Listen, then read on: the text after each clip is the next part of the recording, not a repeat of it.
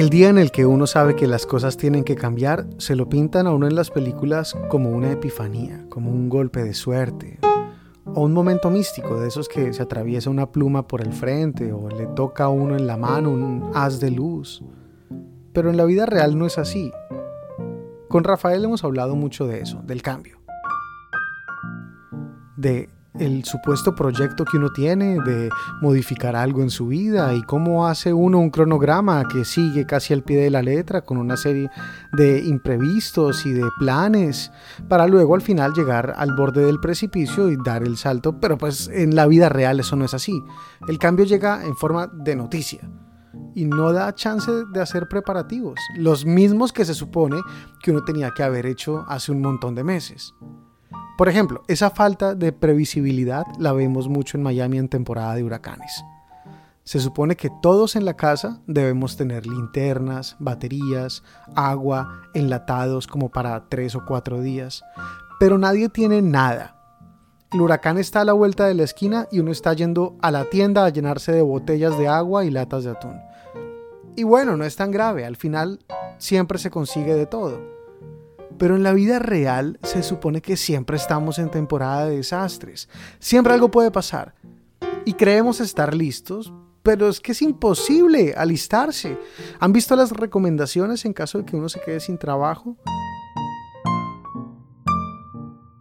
Dicen que uno debe tener ahorrados tres meses de salario y adicional otro mes para imprevistos, por si se daña el carro, por si toca viajar de emergencia porque un familiar se murió pero nadie tiene eso. ¿Qué persona que se gana 3 mil dólares al mes tiene 10 mil ahorrados? Hablando con Rafael del Cambio, recordamos que eso me pasó a mí hace varios años. Trabajaba en una buena empresa, o al menos una empresa de renombre. No tenía un sueldo muy alto, pero sí representaba como el 80% del ingreso de mi familia. Medio en chiste, medio en serio, decíamos con mi esposa que si me echaban, terminábamos sin tener con qué pagar el mes siguiente de renta. Vivíamos mes a mes, cheque a cheque, como la mayoría de la gente que conocemos. No somos realmente malos en finanzas. Y un día pasó, un viernes cualquiera, me llamaron a la sala de juntas, poco antes de terminar mi turno de trabajo, y me sentaron mi jefa y el abogado de la compañía. Me dieron una carpeta que tenía una carta en la portada y me pidieron que la leyera. Y a medida que yo avanzaba en la carta, veía como me decían que estaban prescindiendo de mis servicios a partir de ese mismo instante. Y yo sentía como se me iba derrumbando el mundo, como me iba llenando de preocupaciones. Dios mío, en tres días hay que pagar la renta, en ocho días hay que pagar colegios, en diez días hay que pagar la luz, no hemos hecho mercado esta semana y se me comenzaron a escurrir las lágrimas mientras leía la carta que no le estaba poniendo cuidado ya. Y cuando levanté la mirada vi que el abogado se había ido y quedaba solo mi jefe. Y me miraba llorando también y me decía, lo siento mucho, yo sé que tu familia pronto va a venir a vivir contigo en Estados Unidos. Yo sé que estás pasando por un momento difícil. Lamento mucho que tenga que darte esta noticia. Lamento mucho que sea en tu cumpleaños porque lo era. Y entré en pánico.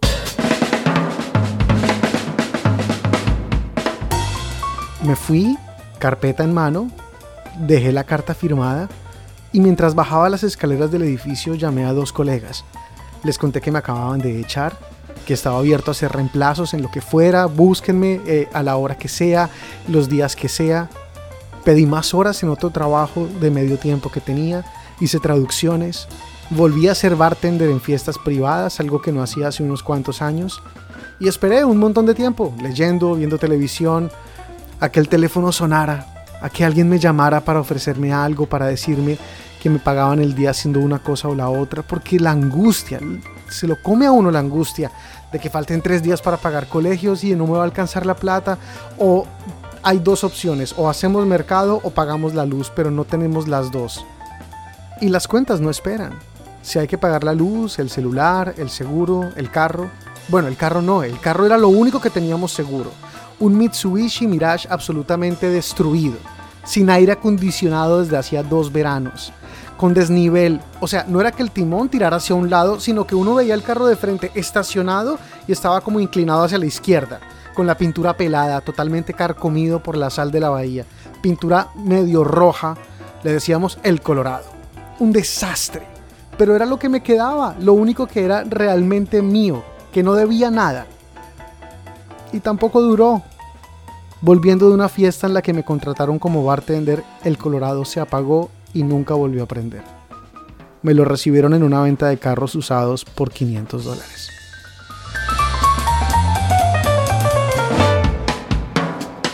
Al final todo salió bien, porque al final todo siempre sale bien. El tiempo pasa, el trabajo aparece, las deudas se pagan.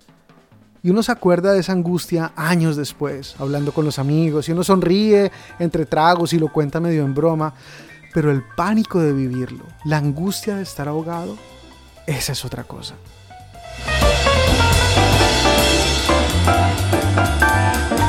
Yo soy Juan Camilo Gómez.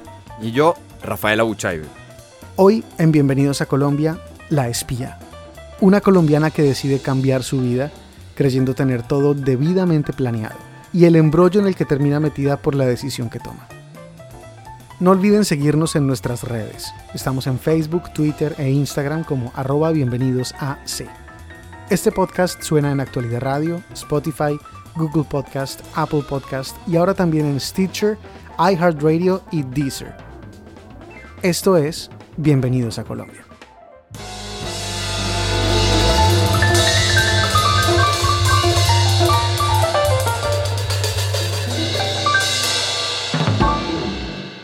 Día en el que uno sabe que las cosas tienen que cambiar, siempre se lo ponen a uno en las películas como un momento que llega de la nada. Él o la protagonista está viviendo su vida. Puede ser buena, mala, lo que sea. Y de un momento a otro, algo pasa que lo hace decir como, listo, no más, hay que cambiar. Y sí, es cierto que todos los que tenemos un cambio radical en la vida sabemos cuál fue ese momento eureka en el que tomamos la decisión de cambiar todo y arrancar de ceros. Pero también sabemos que esa decisión no es tan mágica como la pintan en televisión. Esa idea, uno viene dándole vueltas, cocinándola, analizándola. Ah, yo como que me quiero separar. Ah, yo como que voy a renunciar a este trabajo. Eso fue lo que le pasó a la protagonista de nuestra historia de hoy, Joana Toro. Mi vida en Colombia fue como por 10 años lo mismo porque yo estuve muy metida en, salas de redacción.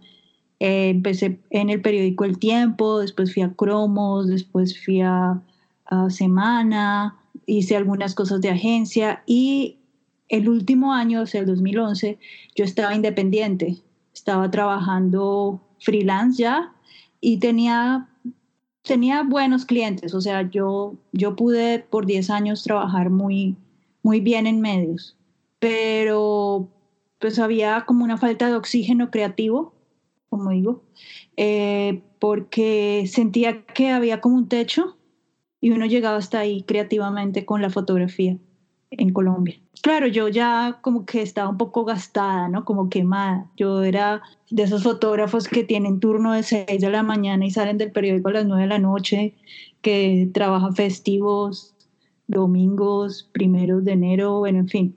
Y claro, Joana siendo fotógrafa, qué mejor manera de recargar energías que irse un tiempo para una ciudad tan estimulante visualmente como es Nueva York.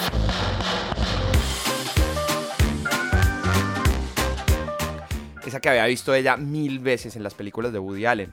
Joana llamó a un amigo que llevaba un tiempo viviendo allá y estaba decidida a cambiar su vida. Y como me estaba yendo bien como freelance, entonces yo dije, no, pues hago lo mismo, pero en, pero en dólares. Eh, yo nunca compré ni un apartamento ni un carro en Colombia. Entonces todos esos 10 años de trabajo en prensa los gasté en Nueva York en un año y medio. Yo, me vine como con 12 millones, 15 millones y mucho. Y eso se fue en un año y medio en Nueva York pagando la escuela, la comida, el arriendo, el transporte. Porque claro, Nueva York es Nueva York. Todo es imposiblemente caro. Y pues así como es la meca de la fotografía para Joana, es la meca de la fotografía para miles de personas que se van a vivir a la ciudad con la misma idea que tiene ella pasar el portafolio y mirar a ver quién los contrata. Después de unos meses de estar acá empecé a darme cuenta de que no había planeado bien, de que tuve que por teléfono eh, abrir la puerta de, de, la, de, la, casa en Bogotá y que salven lo que pueda y que la gente coja y mi papá ayudándome desde, desde el teléfono. Estiré la plata lo más que pude hasta que ya no daba más. Joana pasó por diferentes trabajos y ninguno terminaba de encajar, pero a veces la vida sabe cómo poner a las personas en el sitio perfecto en el momento perfecto. Eh, mi compañera de apartamento eh, una de las eh, chicas de al lado de, la, mi roommate, ella eh, se llama Marcela Joya y ella es como muy creativa, le gusta mucho la música y escribe sobre música. Entonces ella por esa época estaba haciendo un performance y le llamó el lado latino de Obama y cogía un maniquí de Obama.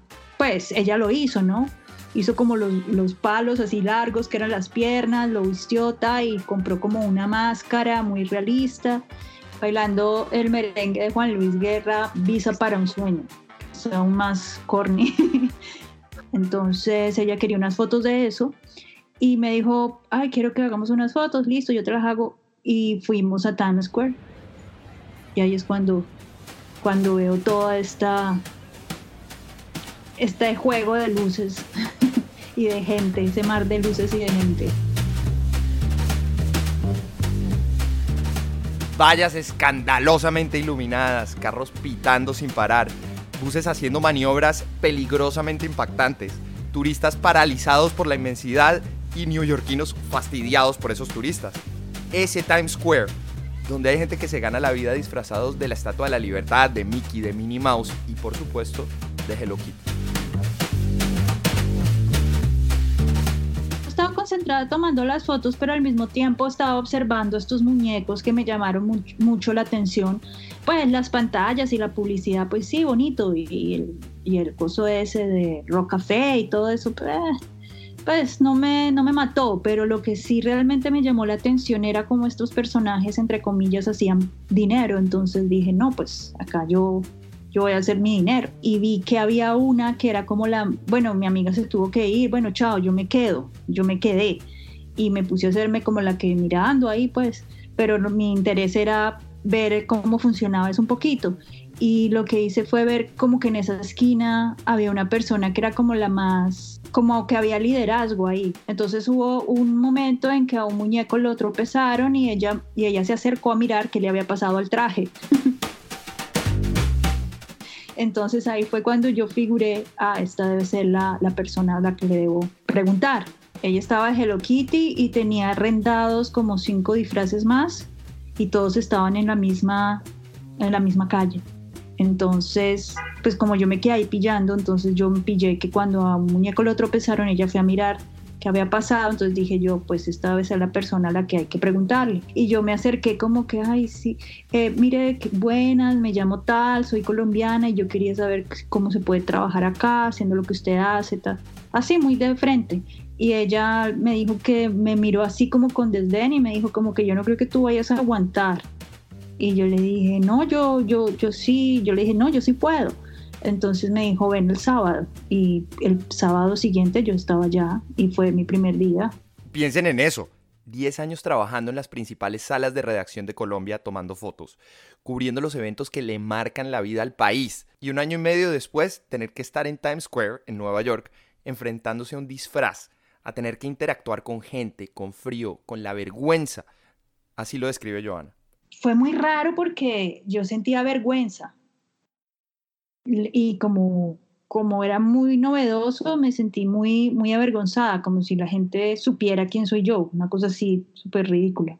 Y, y también sentí como tímida, súper rara, sentí como ridícula, me sentí como vulnerable, como si la gente supiera que debajo estoy yo y como tomándomelo muy a pecho, ¿no? Y también como con acostumbrándome a las proporciones que tenía que manejar, ¿no? Entonces, el cómo mover la cabeza, cómo, cómo actuar de una forma que no se viera como tan robótico así, ¿no? El muñeco. Entonces, eh, primer día fue como, como de mucha pena, de oso, como cuando uno hace el oso, así. Pero con el pasar de los días eso se fue transformando en otras cosas, ¿no? Ah, vergüenza, eso fue una sensación. Eh, pobrecita yo, el violincito. En un mismo día podía sentir todas estas cosas al tiempo, o sea, no al tiempo, pero sí podía estar, sentirme muy avergonzada y de repente muy, muy orgullosa, no sé, porque, por ejemplo, alguna vez eh, unos niños me, me pidieron un autógrafo y eso me hizo sentir como muy, qué tan charro, o sea, como como yo dando un autógrafo con, con, el Hello Kitty, o, o, que un bebé, o que me daban una buena propina, o alguna cosa así como positiva. El día en el que uno sabe que las cosas tienen que cambiar, siempre se lo ponen a uno en las películas como un momento que llega de la nada. Pero todos también sabemos que esa decisión no es tan mágica como la pintan en televisión. Joana llevaba tres meses disfrazándose y trabajando en Times Square, pensando en su carrera como fotógrafa en toda la experiencia que tenía. En esos meses de autoflagelo yo dije, bueno, pues voy a aceptar lo que hay, que es esto, y voy a ser fotógrafa, así sea eh, Hello Kitty o, y, ya. Un fotógrafo de verdad, ¿qué haría? Pues toma fotos de lo que, de lo que le toca. Y en los momentos muertos de aburrimiento, pues en ese trabajo, pues yo hacía algunas que otras fotos. Fue un proceso poco a poco eh, ya cuando eh, pasé como dos o tres meses tomando como fotografías de vez en cuando y empiezo a reunirlas, es que empiezo a ver un potencial. Y era tremendo potencial. Joana empezó a explorar la vida de sus compañeros, de las personas que también estaban ganándose la vida dentro de esos disfraces, la vida de los turistas, esos turistas que a veces eran fastidiosos y tacaños o que a veces le pedían autógrafos y la felicitaban, la vida de Times Square, esa plaza que cuando uno pasa la ve un ratico y después se va porque eso agota a cualquiera. Joana estaba viendo todo. Hasta empezó a experimentar tomando fotos desde adentro del disfraz, como una espía, mostrando la perspectiva de Hello Kitty.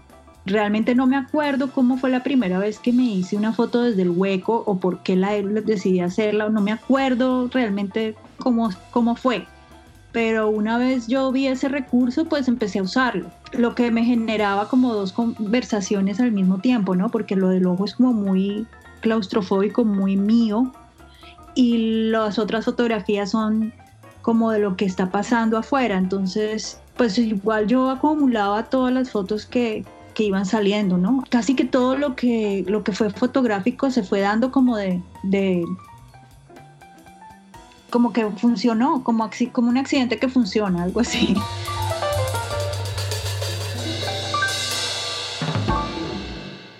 Y es que a veces la vida sabe poner a las personas en el sitio perfecto en el momento perfecto. Aquí estaba Joana, en una situación casi que surreal, haciendo posiblemente su mejor trabajo fotográfico hasta el momento. Ella sabía que tenía que hacer algo con eso cuando ya he llevado casi un año y medio de, estar trabajando, pues yo ya tengo una selección de imágenes considerable y empiezo a editarla y eso también fue un proceso, ¿no? Entonces ya una vez tenía como la edición semifinal, por decirlo así, eh, empecé a tocar puertas a cuánta gente podía imaginable eh, escribirle un correo o pedirle una cita o algo, ¿no? Entonces, eh, entre toda esa búsqueda, pues se fueron 12 puertas que toqué y ninguna abrió. ay, sigue adelante, ay, no, muy interesante, pero eh, no, no nos gusta, o nunca respuesta, ¿no? Que fue la mayoría. Ojo, y a esto hay que sumarle que Joana en ese momento todavía estaba chapoteando el inglés. Era para mí una cosa muy miedosa, sobre todo porque a veces no, no sabría como qué me iban a decir, entonces yo tenía una pequeña libreta donde yo anotaba posibles preguntas y sus respuestas. Entonces yo como que iba a tientas, ¿no? Como que a veces me decían algo, ¿verdad? Y yo respondía pues más o menos, ahí lo que veía más o menos, sí, no sé, pues de pronto pensarían que ni sé escribir ni leer o quién sabe qué, no sé, ni me imagino qué pasaría por la mente de esas personas. Pero seamos sinceros, ¿a quién le importa lo que piense la gente de uno? Si no, que lo diga Johanna, que terminó mandándole su proyecto a nada menos y a nada más que el editor de fotografía del New York Times. Y el título era Hello, I am Kitty. Él abrió el correo, vio el PDF y parecía ser que en el mismo momento me, contactaron. Y eso fue, digamos, digamos que envió el correo un lunes, ya el domingo estaban publicando.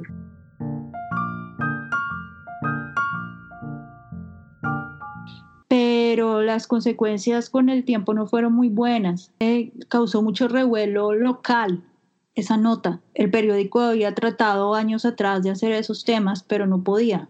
Él había eh, varios fotógrafos habían intentado hacer ese tema, pero el acceso era muy berraco, porque pues la gente indocumentada no quiere hablar. Y es que aquí es que se enreda el tema. Muchas de las personas que trabajan en esos disfraces de Times Square, que pasan días con frío, calor, lluvia, gente, muchos de esos están en Estados Unidos sin documentos de migración. Seguramente ustedes han oído por ahí que les dicen ilegales, pero nadie en este mundo es ilegal. Son indocumentados y por su estatus migratorio tienen que trabajar así. Joana compartió con ellos durante un año y medio, los conocía, comía con ellos, se reía con ellos, eran sus amigos. Y ahora su trabajo les estaba complicando la vida. Fue como un baldado de agua que la gente se diera cuenta, o, yo creo que la gente sabía, pero que se hiciera público que la gente que, que está en Times Square eh, viene de Latinoamérica, de África y que son gentes migrantes y algunos de ellos indocumentados o la mayoría, entonces eso fue como, como muy retador y al mismo tiempo, eh, pues en la entrevista el entrevistador me sacó cosas que yo dije como muy así, como estamos hablando ahora, pero que no dimensioné que tocaba botones sociales que no sabía, ¿no? Eh, como decir que la Estatua de la Libertad estaba indocumentada o decir que Mickey Mouse no habla español. Ese tipo de frases calaron mucho. Entonces se vino como una, como una ola ahí de, de eventos que, que no me imaginé que fueran a pasar con, los, con el transcurso de los días. La gente se ponía más agresiva con los muñecos, eh, les decían de cosas. Claro, pues dejé como al descubierto una población que igual es indefensa, ¿no? Entonces, eh, no estábamos nadie preparado para, para un impacto eh, local de esa, de esa categoría, ¿no? Muchos de ellos estaban bravos, otros, eh, otros como muy orgullosos y, así muy pantalleros, pues muchas reacciones, pero yo creo que muchos de ellos se sintieron más vulnerables.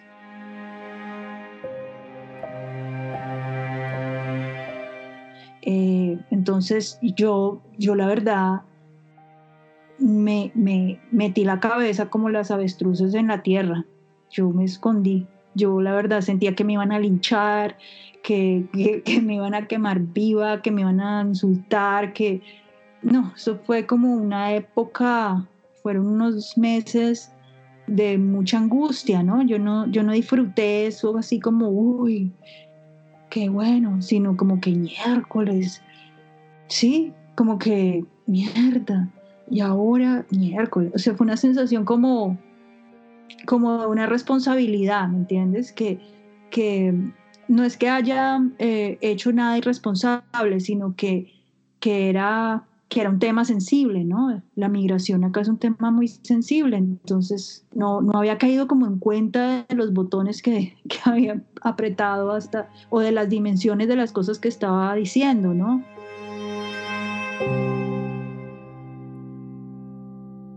El día en el que uno sabe que las cosas tienen que cambiar, siempre se lo ponen a uno en las películas como un momento que llega de la nada. Pero para Joana, después de pasar tres meses sin aparecer en Times Square, la idea de llegar allá y cambiar cómo habían quedado las cosas con sus amigos definitivamente no fue de la nada. Pues ya, tenía que ir a poner la cara. Y, la reacción fue positiva. Entonces, la gente, pues obviamente en una, era una, estamos hablando de una comunidad de 200 personas. Las 200 personas no me aman, pero la gran mayoría sabe que, que yo no hice nada mal. Entonces, lo que pasó después fue que, la, que, las, que los muñecos tuvieron que buscar quien los representara.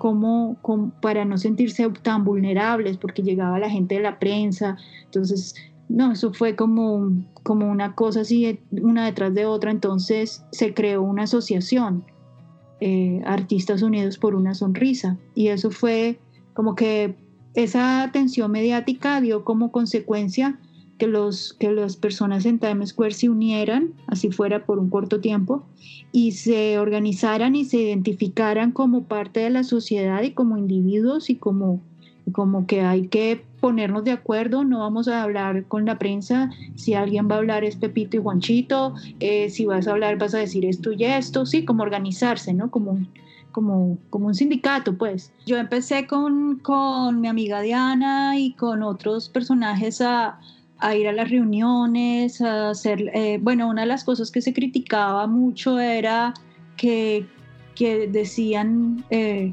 las personas que estaban en contra de, la, aparición de estos personajes en Times Square decían que debajo de la máscara podría ser cualquiera, ¿no? Un, drogadicto, un alcohólico, un violador, un ratero, o sea, siempre cosas así súper súper negativas y nunca pensaron una abuelita, un niño, un viejito. Entonces, para contrarrestar eso, eh, y si hacíamos carnets, entonces yo era la persona que hacía las fotos de, los carnets. Eh, llegamos a hacer casi 150 carnets. Y cada muñeco se ponía su carnet, que era como su ID de la cosa. Y también había eh, las personas que tenían más vocación como de, líderes. Eh, se les entrenaba, se les ayudaba a hacer los carteles cuando habían ruedas de prensa, ellos hicieron también clases de inglés, eh, en fin, se, se, trataba como de ayudar, participar en lo que más se pudiera. Esa fue la etapa más productiva para mí porque, porque ya pude ver que esta comunidad invisible se visibilizó pero a sí misma, ya la, ya no solo, no, o sea, hubo primero como ese revuelo de que los otros los miraban a ellos, pero ellos al final se terminaron viendo a ellos mismos como parte de Times Square y como que creyéndose en serio el cuento de que tienen todo el derecho de estar ahí. A veces la vida sabe cómo poner a las personas en el sitio perfecto, en el momento perfecto. Después de ese curso intensivo en el tema de migración, hoy Joana sigue con la fotografía. Todo lo que se ha construido a partir de esa experiencia ha sido muy bueno y, y la verdad no, no arrepiento de absolutamente nada de lo que de, lo, de, las decisiones que tomé, aunque en ese momento parecieran eh, un poco eh, impulsivas o, o, poco analizadas, como que son muy de buenas, creo. Joana Toro es fotógrafa colombiana. El libro donde están publicadas todas sus fotos se llama Hello, I Am Kitty. Es editado por Tragaluz Editores de Medellín. Tiene además la historia de Joana en más detalle, escrita por un gran periodista cartagenero, Carlos Serrano Además, recientemente recomendado por la revista de Avianca como uno de los 30 mejores libros latinoamericanos. Busquen lo que vale la pena. Gracias por escuchar este episodio de Bienvenidos a Colombia. Teníamos muchas ganas de volver después de estas semanas de descanso y traemos muchas historias para contarles, así que estén atentos. La próxima semana en Bienvenidos a Colombia Después de China me fui para Mongolia y viví cuatro años allá. Después he vivido en Australia y después viví en, el reino de Tonga. No olviden seguirnos en nuestras redes. Estamos en Facebook, Twitter e Instagram como arroba bienvenidos a C. Este podcast suena en Actualidad Radio, Spotify, Google Podcast, Apple Podcast, Stitcher, iHeartRadio y Deezer dentro de muchas otras plataformas.